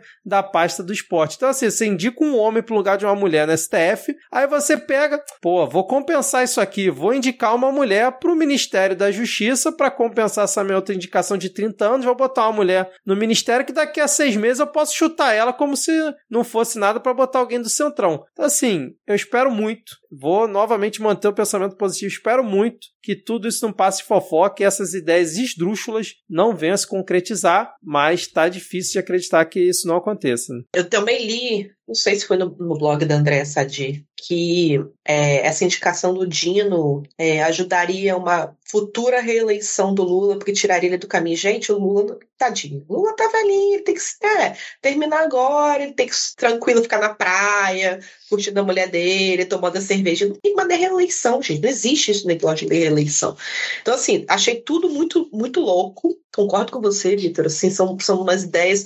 É, eu, eu, vi o Dino, o, Dino falando que ah, esse pensamento é que nem para jogador de futebol ser pensado para uma seleção e tal. É bom a gente ser lembrado mas não faz o menor sentido isso. E assim, eu acho que estão querendo tirar um pouco esse foco dessa coisa da, de indicação da mulher, indicação da mulher. Não tem que tirar o foco, sabe? Não tem que tirar o foco. A gente tem que continuar falando sobre isso. Essa indicação do STF, ela tem que ser uma mulher, uma mulher negra. A gente tem um monte, vocês comentaram nos últimos episódios sobre isso. A gente tem um monte de, delas que são bem capacitadas, que podem ocupar esse lugar. Não tem, esse, esse negócio de ventilar o Dino não faz o menor sentido. E eu, eu acho que, assim, ele tinha que negar também. Ah, não, não quero, não, não vou, não quero, não é isso que eu quero, estou bem aqui, me deixa sossegadinho no meu ministério. Quem sabe, sim, posso ser candidato a, a presidente, mas não me mexe nessa, nesse rolo, não, que não tem nada a ver com isso. E sabe o que eu acho mais doido? É que tudo isso me soa muito crível. Me soa, é muito assim, é muito. Ai, que é a cara do PT. É muito estúpido, cara. É, medo, né? Mas me soa crível. Eu consigo imaginar, eu consigo imaginar os petistas conversando sobre isso nesses mesmos termos, cara. Eu consigo imaginar uma galera ali opinando nesses mesmos termos e não me surpreenderia se tudo isso batesse. Agora, é, primeiro, eu, eu não quero criar expectativa com a indicação do Lula pro STF, porque o histórico não me deixa criar expectativa. Eu não tenho por onde criar expectativa para uma boa indicação do Lula ao STF, gente. Foi mal aí. Não dá para criar. Também não vou criar uma grande expectativa com uma boa indicação do Lula para PGR, mas vamos pensar o um mínimo. Pensar o um mínimo. Indicação para PGR em PGR que trabalhe. Sim, PGR que trabalhe. Tem gente que fica com medo de indicação do PGR, querem que um governo de esquerda indique um PGR que seja um engavetador, assim como eram engavetadores no governo FHC, Temer e Bolsonaro. Mas não, gente. A gente ter PGR atuante é fundamental para governo de esquerda, inclusive para todo governo, para a estrutura política. A gente precisa precisa de PGR atuante. Então que seja um PGR que trabalhe, não o que temer com relação a isso, né? Ministério da, da Justiça, o Dino, ele, ele é o nome para o Ministério da Justiça. Ele se fincou no Ministério da Justiça, ele é a pessoa que está sabendo minimamente lidar com essa, esse atrito com os militares. Então não sei se abrir mão dessa figura agora e do poder que o Flávio Dino acumulou ali no Ministério da Justiça seria uma boa. A gente ainda está com uma fragilidade no nosso cenário político ainda, gente. A eleição foi há menos de um ano. Peraí, o 8 de janeiro foi ontem. Segura a onda. Então a gente ter o Flávio Dino no Ministério da Justiça, ele acumulou muito poder, isso continua a ser interessante, né? Mas eu não duvido que ele aceite. Concordo com ele que se eu fosse pensar, fazer uma análise ética, ele era para ele recusar e ponto final. Assim como o Silvio Almeida também falou que se ele fosse indicado, ele recusaria. Também aventaram o nome dele para poder compensar, ah, não vamos indicar uma mulher negra, mas vamos indicar um homem negro, olha só, a gente tá trocando um pelo outro, tem ali, melanina tá batendo, tá bom, né? Tá é, vamos, vamos falar de pessoas negras como se elas fossem objetos de compra, venda e troca, porque é assim que, que o povo trata. Então seria muito bom se ele recusasse. Mas duvido muito, porque eu percebo que o Flávio Dino tem essa. Ele almeja isso. Ele gostaria muito de, de estar naquela posição. Seria um ministro do STF razoável? Para alguns aspectos, eu acredito que sim. Eu acredito que sim. A maioria dos temas que para a gente são caros, numa ala progressista, ele teria boas opiniões com relação a isso. Mas é, agora, essa ideia de tirar o Flávio Dino da corrida presidencial, pensar em corrida presidencial, a gente vai ter que analisar um cenário um pouquinho mais complexo que isso, gente. Uma boa, assim. O blog da Sadia, ele é confiável nesse aspecto, então as pessoas podem estar discutindo isso ali sim, mas se a gente for discutir corrida presidencial, tem muitos outros pontos que a gente tem que considerar. A gente tem que considerar qual a possibilidade da extrema-direita fincar um nome que não seja o Bolsonaro nesse momento, e ela é baixa. Até agora não se definiu quem é que vai ser o herdeiro do Bolsonaro, quem ele vai apoiar. E eu acredito que ele não vai apoiar ninguém. Não até, vai apoiar porque ele vai estar é. preso, se é. Deus quiser. Vai estar preso. Então, esse, essa extrema-direita, por enquanto, não tem um nome. O máximo é, é Tarcísio, e que eu acredito que não tem suporte político para isso ainda. A direita tradicional, ela, nesse momento, ainda está na base do governo petista. Então, é uma preocupação do PT de alimentar uma esquerda institucional para que seja uma oposição lógica, uma oposição razoável numa futura corrida presidencial. Então, o cenário ele não é tão simples a ponto de a gente falar que as, esse tipo de decisão interna do PT ela seja o que deve ser discutido agora. Eu não acredito nisso. Não acredito nisso e não acredito que a interpretação do Lula, de quem está mais em torno dele vai dar conselho, seja essa também. Mas o Lula tentar uma reeleição, isso eu já acho muito possível. Não gostaria, não gostaria. Era bom o velho ir descansar, voltou, acha, refez Rodrigo, a sua carreira é? política. É? Eu acho. Eu acho, e assim, fazendo um comparativo distante, mas algo próximo, o Biden, ele provavelmente vai ser a escolha nos Estados Unidos para a corrida presidencial pelos democratas. Embora, quando foi eleito, tenha dito que não, não queria tentar uma reeleição. Mas não surge nenhum outro nome Aí e aí o nome mesmo. dele é. Então, se não surge, na medida em que não surge nenhum outro nome nesse próximo ano agora, aumenta as chances do Lula ter que tentar a reeleição e o Lula ele continua a ter a almejar uma importância política, né? Então você vê como que ele trabalha para o nome dele crescer internacionalmente, como que ele firma a posição dele na política internacional. Eu acho que se ele termina, se ele se aproxima do final desse mandato sem ter conquistado ainda o que ele acredita que dá para ele conquistar como grande liderança dessa esquerda no Ocidente, ele vai tentar uma reeleição porque ele acredita que ele tem mais coisas para conquistar. E tem tem mais coisas para conquistar. Aí eu não sei quais são, é, o que, que o Lula almeja, o que, que ele realmente quer ali, mas me parece que tem algumas coisas específicas que o Lula gostaria de conquistar no seu final de carreira política e depois se aposentar. Se surge um nome de peso e que tenha confiança, que fale, a partir daqui a gente consegue ganhar uma nova eleição e dar continuidade para essa neutralização da política nacional, vamos dizer assim, essa pacificação, que me parece ser o projeto do PT nesse momento, momento, a pacificação da política nacional, tentar trabalhar com distanciar a política da ideia de tudo na política é corrupção. O que Lula sempre fala, ele sempre bate nessa terra, a criminalização nessa tecla, a criminalização da política gerou toda essa ascensão da extrema direita. Então me parece que essa é uma das pautas prioritárias para o projeto de governo do PT, né? Você descriminalizar a política, você pacificar o cenário político nacional e a partir daí aí você voltar a ter disputas mais lógicas entre uma esquerda moderada e uma direita moderada, sem puxar demais para nenhum dos lados. Se a gente chega na metade desse mandato e parte dessa disso é, é alcançado, acho que tem uma menor chance do Lula tentar uma reeleição. Se chega na metade do mandato isso não foi alcançado, e não me parece que isso vai ser alcançado com tanta rapidez, para mim aumenta as chances dele tentar uma reeleição. Eu acredito que ele está pensando seriamente nisso, nesse momento. Daí essas conversas internas do PT me parecerem tão críveis. É, eu confesso que eu acho uma lástima isso tudo, desde o Biden tentando a reeleição, passando por essa ideia aí de, da ala petista que a Sadi divulgou, e a possível tentativa, ideia do Lula tentar a reeleição também. Eu acho ruim, né? Porque não era o momento, como vocês falaram, né? Os os vozinhos tão velhos já, né, cara? Tá na já se aposentar, Biden, Lula, e ter realmente um outro encaminhamento. Mas se não surgir ninguém, infelizmente, lá vamos nós novamente. Mas não vamos pensar nisso nesse exato momento e que venha alguma indicação é, do Lula para STF de uma mulher negra, que é o que nós realmente queremos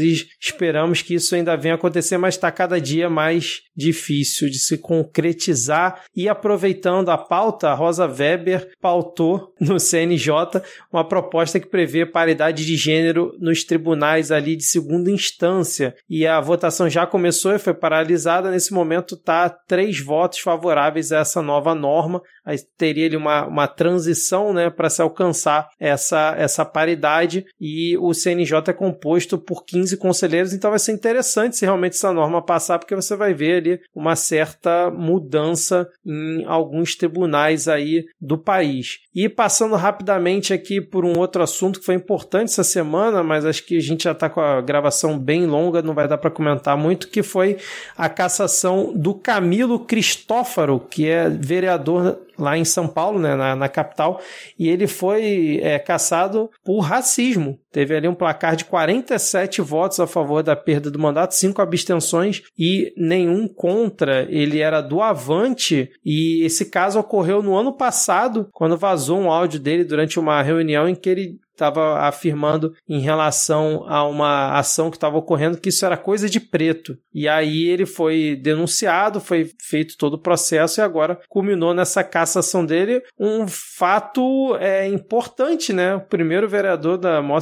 do país sendo caçado por racismo. É um belo de um precedente para essa cambada. E tivemos também o Lula cancelando a live semanal dele, que ele vinha fazendo ali o Conversa com o Presidente, com o Marcos Uchoa, vinha entrevistando ele é, toda semana, basicamente, porque o TCU advertiu sobre promoção pessoal do Lula estar fazendo essas lives semanais. Não sei onde é que a gente já viu um presidente fazendo live semanal durante quatro anos e o TCU não falando nada, né? Mas o TCU fez esse, esse aviso para a Secom, né? E aí eles resolveram cancelar a princípio essa live semanal que o Lula vinha fazendo. Posso seguir para o último tópico ou vocês querem comentar alguma coisa? Meu único comentário é fogo nos racistas. Exatamente, Lelê. Então vamos agora para o último tópico, Rodrigo. Você que gosta de acompanhar todo ano, que é a Assembleia Geral da ONU. O Lula está aí fazendo mais uma tour né, pelo exterior, que culminou nesse último evento dele, nesse último compromisso lá em Nova York excursão na Assembleia Geral da ONU, um discurso que até Merval Pereira elogiou na Globo News, dizendo que foi um discurso perfeito que o Lula fez e ele voltou novamente ali a usar a frase o Brasil voltou. Então, assim, a gente teve vários pontos assim importantes que o Lula fez nesse discurso. Eu não sei se vocês acompanharam, assistiram é, esse discurso, se querem comentar ah, alguma coisa antes da gente eu já vou englobar aqui que ele teve encontro finalmente com Zelensky, que muita gente vinha re reclamando, falando, a imprensa adorando esse tema. Ele finalmente se encontrou com Zelensky e parecia muito momento conja, porque o Lula tá completamente com uma cara assim de porra, não quero estar tá aqui apertando a mão do Zelensky, o Zelensky também com a cara de bunda, né, parecendo a Rosan, a conja do lado do Moro, e tivemos ali também um compromisso que o Lula e o Biden assinaram ali em defesa dos direitos trabalhistas, e agora eu passo a bola para vocês sobre esse último compromisso aí do Lula na sua tour pelo exterior. É, ele foi pro G20, depois foi pro G77 em Cuba. Então aí, gente, ele foi para Cuba, tá? Avisar vocês. Junto com mais uma centena de lideranças de estados ali, porque é, Cuba é um país reconhecido mundialmente. Coisa curiosa, né?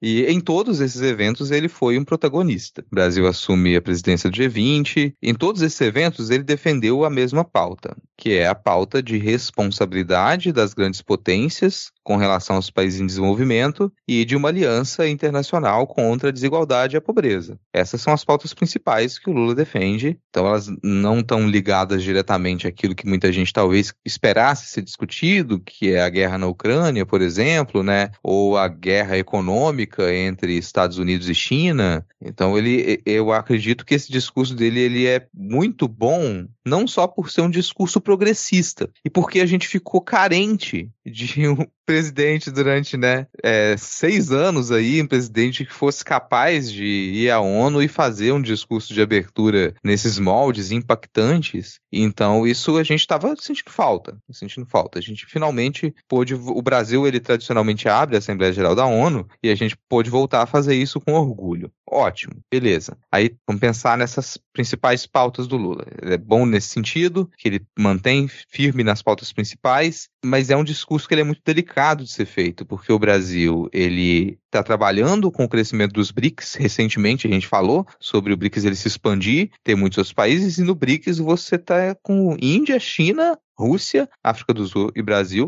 na cabeça. Então você tem um bloco econômico que mais da metade dele antagoniza com os Estados Unidos, e é difícil você fazer um discurso para fazer uma aliança mundial contra a desigualdade, contra a pobreza, no meio de uma guerra econômica que é a guerra entre Estados Unidos e China, e no meio de uma outra guerra que é a guerra entre a OTAN e a Rússia, que é a chamada guerra na Ucrânia. Então, ele é um discurso muito bem pensado, porque ele conseguiu. Ninguém ouviu esse discurso e falou: meu Deus, e a guerra econômica, Estados Unidos e China? O Brasil, um grande nome dos BRICS, e ninguém sentiu desconforto com relação a isso. Ninguém se lembrou de que o Brasil ele está dentro de uma gigantesca aliança econômica com a China e com a Rússia, que era a, o principal alvo de outros discursos ali.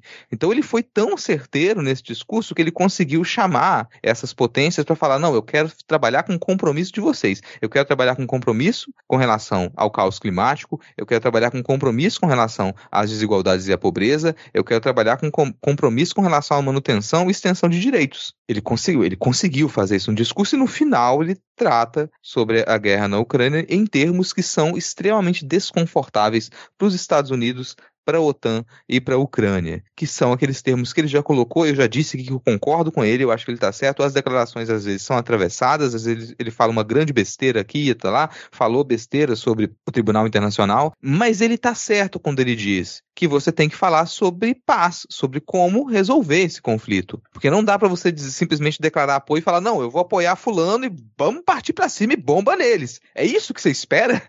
que o presidente, um presidente do nosso país, ele chega lá e ele vai defender a guerra? Só tem duas alternativas quando está diante de uma guerra. Ou você defende a paz, ou você defende a guerra. E os Estados Unidos e a OTAN estão defendendo a guerra. A Rússia está defendendo a guerra, porque a Rússia quer ganhar a guerra e a OTAN quer ganhar a guerra, mas isso não vai acontecer assim. Então a postura lúcida para mim é essa postura do Lula, de falar, não, você tá querendo o quê, Ucrânia? Você tá querendo o quê, Zelensky? Você tá querendo que a gente despeje dinheiro assim de você para vocês ganharem a guerra, a gente corte todos os nossos acordos com a Rússia, que a gente tá no BRICS, e é isso aí? Bora lá, porque você é o bonzinho e eles são os malvados? Não vai rolar, colega. Não vai rolar. Não vai rolar.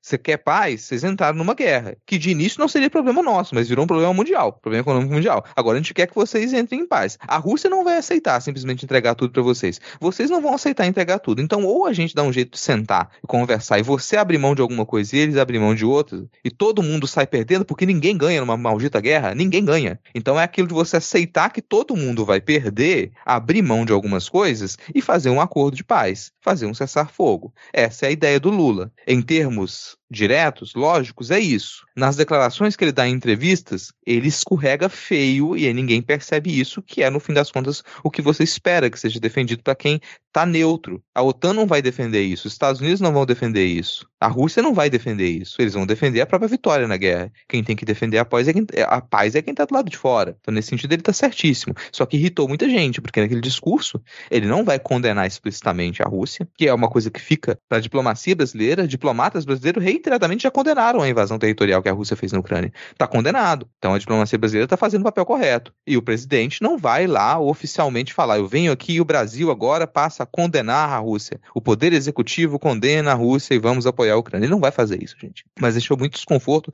O Zelensky não aplaudiu, aplaudiu o discurso dele. Ele foi aplaudido diversas vezes durante esse discurso e o Zelensky permaneceu lá com aquela cara de cu, né? Porque não está dando dinheiro para ele. Teve essa reunião deles depois, esse aperto de mãos ali. A declaração é que, bom, eles discutiram os limites dessa relação e o Lula foi lá principalmente para ouvir o que, é que o Zelensky quer e o Zelensky ouvir o que o Lula vai dizer que é, pera, isso aí que você está pedindo, que é pagar de cunhado chato e vir pedir dinheiro pra gente, Não vai rolar, não vai rolar. Se você quiser manter relações diplomáticas boas com o Brasil, pensar em possíveis acordos comerciais, pensar em apoio humanitário, isso a gente a gente consegue apoiar, tá? Mas a gente não vai dar as mãos com você e encarar uma guerra contra a Rússia. Não, vai funcionar assim. Então eu, eu, acho que essa, toda essa viagem do Lula foi muito positiva e eu gostei que ele não estava sorrindo, alegre, junto com o Zelensky, naquela foto constrangedora. Até isso eu achei que é positivo, porque você está indo num acordo, numa conversa, numa reunião bilateral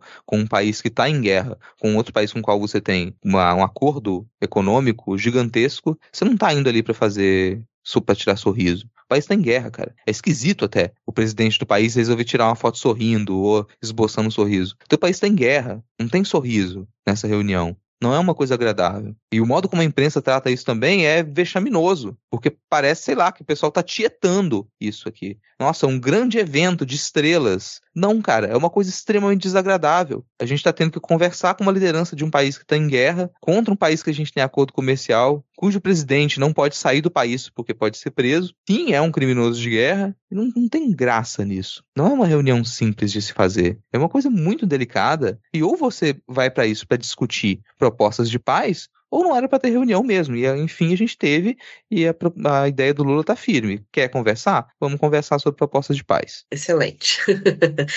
não, o que eu queria dizer, longe disso daí, é o seguinte: você pode não gostar do Lula, você pode odiar o Lula, mas você dizer que o cara não é envolvente nos discursos dele, você não pode dizer, porque o cara, ele é bom. Então, assim, até o Merval, gente, até o Merval falou, cara, é bom. Eu concordo com você, ô Rodrigo. E assim, ele, para mim, aquela foto, ele tava pedindo socorro praticamente. Pelo amor de Deus, que eu tô fazendo aqui, me tirem daqui, não tem que estar tá aqui.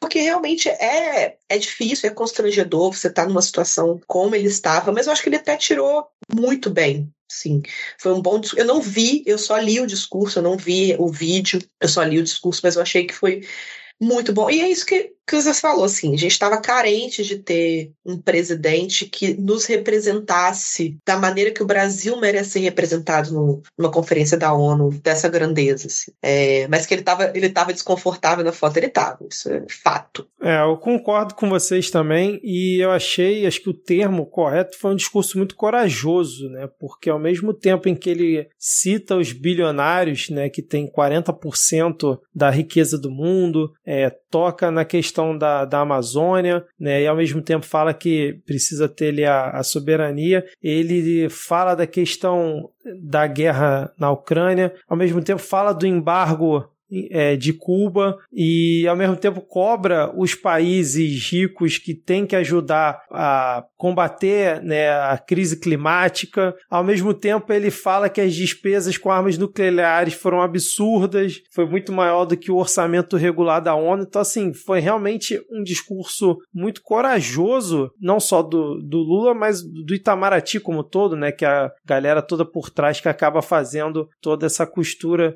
e definindo é, esse discurso ao contrário do que a gente tinha, né? Que antes era, sei lá, o Carluxo, o Felipe Martins e mais uns dois amalucados que redigiam. O Bolsonaro botava mais umas coisas completamente imbecis e ele falava só coisa para passar vergonha. A gente teve realmente um discurso de chefe de Estado e um discurso que tocou em pontos muito sensíveis, cara. Impressionante como num discurso assim relativamente curto, né, vamos dizer assim, ele consegue enfileirar temas tão importantes importantes e necessários num local que é realmente para se discutir isso, né? Que em teoria seria para se discutir isso e o que muitos é, outros chefes de Estado acabam utilizando para falar ou só de si, ou só do seu país, ou só do seu problema e não do problema que acaba impactando todos os países de uma forma geral. Então, assim, realmente eu achei, como o Merval, achei um discurso assim, quase que irretocável do Lula. Tem um pontinho ou outro que pode ser que não agrade, mas assim, se você pegar pegar o resumo geral, foi muito bem. E eu achei que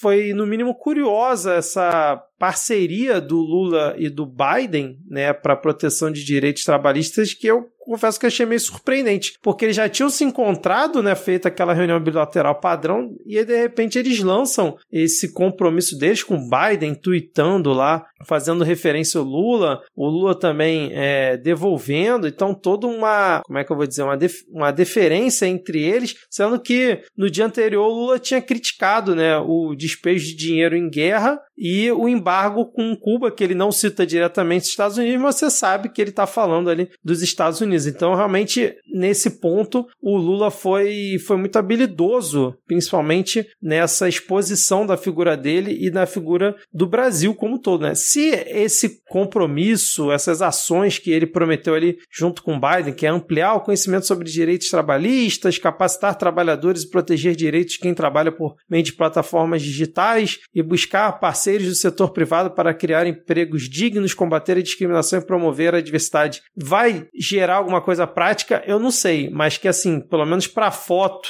né, para o registro dessa passagem do Lula nessa conferência aí da ONU foi, sem dúvida, acho que, se não o maior destaque, um dos maiores destaques. E agora toma essa petista que fala que a gente só critica o Lula e o PT neste podcast. Não, não adianta é... falar, porque todos os petistas eles saíram aquela hora. eu falei mal do governo do PT, eles pararam de ouvir. E o Merval, Merval, eu sei que você está ouvindo a gente, faz o L, você vai ser feliz.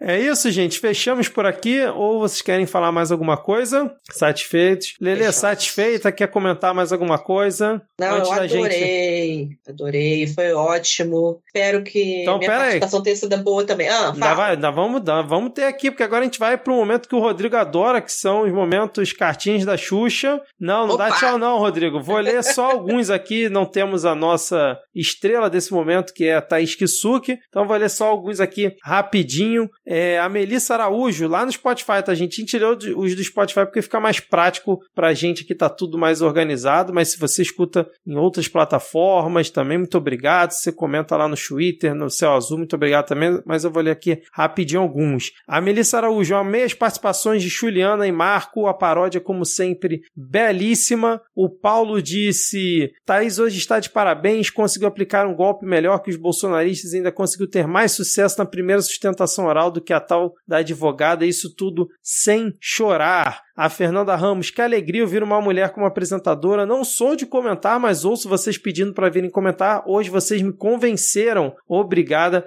pelo conteúdo de qualidade. E eu imagino que a Fernanda não vai comentar nesse episódio. Sou eu apresentando e sem a Thaís, mas temos a presença aqui de Lelê com a gente. E aqui também tivemos, deixa eu ver, tinha um que eu queria ler aqui, ó, M da Rochela, que já é quase certo a gente ler dela. Adorei Thaís na liderança, que haja um rodízio esperando a Ana Raíssa, o Marco Gomes incorporou o Diego, e acho que vale mais participação. Mulheres no comando contra o patriarcado midcaster. E com esse comentário encerramos aqui o nosso episódio. Lele, muito obrigado por ter oh, topado aqui. Eu que agradeço. Quero mandar um beijo pro meu pessoal do meu grupinho lindo, Med Chernobyl, que eu, eu mandei todo mundo ouvir vocês, hein? Tá todo mundo obrigado. Opa, olha aí, ó. Pessoal do Med Chernobyl, um beijo pra vocês. Tô aqui, viu, gente? Agora vocês comecem a ouvir o Midcast, que é muito bom. E chame mais vezes, tô aqui. Só me chamar que eu venho. Adoro. Maravilha, Lelê. Mais algum recado, Rodrigo? Acho que Lelê foi primeiro ouvinte, né? Uhul! Vem participar, assim, que era ouvinte. No... É, e Thaís também era, tá né? sempre interagindo, é, mas... É, isso que eu ia falar, a Thaís era ouvinte. Né? Era, era. É, a Thaís falou que, que, a Thaís era. teve algum outro tipo de indicação, assim, não sei, pra vir pra bancada fixa. É, mas eu tô falando assim, a Thaís também era e, e depois acabou vindo gravar com a gente, né? Olha o risco, o perigo. Olha, eu quero dizer que eu estou sentindo muita falta da Ana Raíssa, mas eu acho que ela tá de férias, né? Deve estar tá por aí viajando, tomando uma. Na próxima ela tem que estar tá aqui comigo. É, vamos aproveitar aqui e deixar os ouvintes tristes, né? A Ana Raíssa está realmente de férias. É, essa semana é a próxima, né, Rodrigo? Acho que ela tá de férias. E Thaís Kisuko também. Aparentemente essa é a próxima. Então. Não, o pessoal não vai ficar triste, gente. Ah. Vocês, vocês vão ficar tristes por Ana Raíssa estar feliz. De jeito. Ana Raíssa está feliz, vocês devem estar feliz também. É a vitória do proletariado. Exatamente. Então, valeu, Lele, valeu, Rodrigo, valeu, ouvinte que aturou aqui até o final. Desculpa aí não ter nem Thaís, nem Ana Raíssa, nem Adi, nem Diego, mas Beijo, espero que a gente tenha dado conta aqui pra vocês. Então, até a próxima semana e tchau, tchau. Valeu! Valeu, Valeu, falou. Tchau, galera.